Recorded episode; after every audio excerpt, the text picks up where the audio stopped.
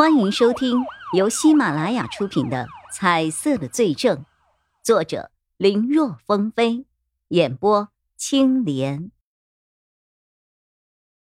叶一辉跑出了便利店，随手打了一辆出租车，跟了上去。不过，为了避免毕盖厄的怀疑，他不敢让司机靠得太近。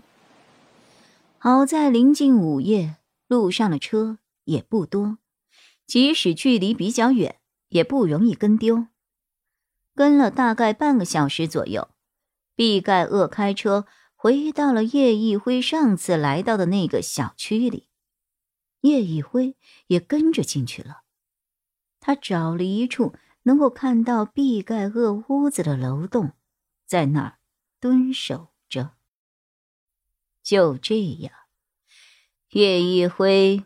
每天就跟普通的上班族似的，早上五点半和毕盖厄一起准时离开家门去公司，晚上则是毕盖厄几点下班，他就几点跟着，再回到对方的家对面蹲守。毕盖厄工作起来真的是十分拼命，一般每天最早都要晚上九点，甚至有的时候凌晨一两点才会回家。如此作息，过去了几天，除了叶一辉拍摄的照片里毕盖厄的脸色看起来一天比一天憔悴焦躁之外，他似乎没有发现任何的异样。这份疲态很好理解，要管理那么大一个公司，劳心劳力，可想而知了。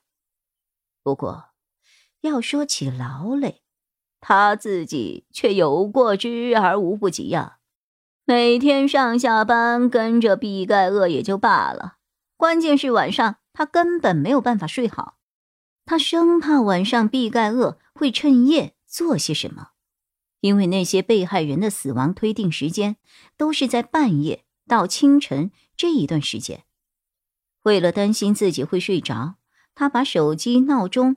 调成了每隔五分钟就响一次，几天下来，他练就了闹钟一响就能醒，然后看一眼没什么异样后，又能够立刻睡着的能力。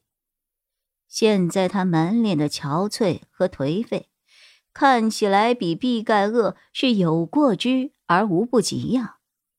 不过，这种状态的变化倒是让他伪装的更像一个艺术家了。估计现在，就算他卸掉了伪装，站在毕盖厄的面前，对方都不一定能够认出他来。这也是没有办法的事情，谁叫他孤身一人呢？又是一天下午时分的时候，叶一辉坐在便利店里，喝了一口浓浓的黑咖啡提神。他翻动着手机。查看之前案件的一些内容，他这几天都在寻找这些案子和毕盖厄之间到底有着怎样的联系。正想得出神，闪达集团大门口处那辆他十分熟悉的老旧轿车开了出来。今天够早的呀！叶一辉看了一下表，才下午五点。这算是在这一周里，毕盖厄离开公司最早的一天了。不过想想也是，连续高强度工作了一周，偶尔提前下班休息休息也正常。只是昨天是星期天不休息，今天星期一却提前下班。看来当老板之后，想工作就工作，想休息就休息。至于星期几？就没有一般的上班族那么在意了。叶一辉照例跟在后面，回到了毕盖厄的住所。只是平日里他都是早出晚归的，往往是住户们刚起来，他已经离开了。等到快要睡下了，他才回来，基本上不用担心会被谁看到。可今天突然回来的那么早，他还有些不习惯。小区的大爷大妈们，或是三五成群的聊天，或是独自一人在遛鸟，还有不少人因为学校提前放假，有些儿女还带着自己的孩子在下面的花园里玩，老人孩子玩得不亦乐乎，年轻人也笑逐开颜，好不热闹。如此场面，叶一辉没有办法照旧蹲在楼道里守着，否则那副样子被看见了，说不一定会被热心群众给举报的。到时候他要解释起来就麻烦了。想来想去。他只能够暂时退出了小区，改为在大门外蹲守。反正这个小区有些年头了，早年倒是有东西两个大门，后来为了减少安保上的开支，就封掉了西边的大门，现在只留下东边这么一处，倒也是为他的监视提供了一定的方便。站在马路对面的树荫下，叶一辉静静的看着平日里十分宁静的小区。他还没有注意过，原来小区的来往车辆和人那么多，有送快递的，修理管道的，送水泥砖瓦的，等等等等。就这么样，他从天亮一直守到了天黑。车辆渐渐变少，但送外卖的人开始增多了。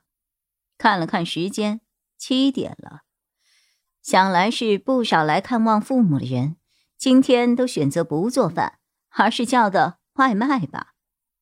哎，就在叶一辉考虑是不是差不多可以去老位子蹲守的时候，一个手里拎着份外卖朝大门口走来的外卖员。吸引了叶一辉的注意力。这一下午，他少说也看了十几个外卖员进出小区，但那些人和他眼中的世界是一样，都是黑白色的。可这个人不同，虽然戴着口罩，距离又远，看不清面容，但他却有颜色。毕盖厄，大晚上的，他伪装成为外卖员，想要做什么？叶一辉心头一紧，仿佛是饿虎看到了久违的食物一般。这一周以来的所有疲惫，在这一刻全部消失了。叶一辉赶忙掏出手机，对着变装后的毕盖厄一阵狂拍。可惜他的手机比较老旧，像素不高，拍的也不是十分清晰。没办法，谁叫他背着的单反其实就是一个。仿真的玩具罢了。本集播讲完毕，感谢收听，更多精彩内容，请在喜马拉雅搜索“青莲嘚不嘚”。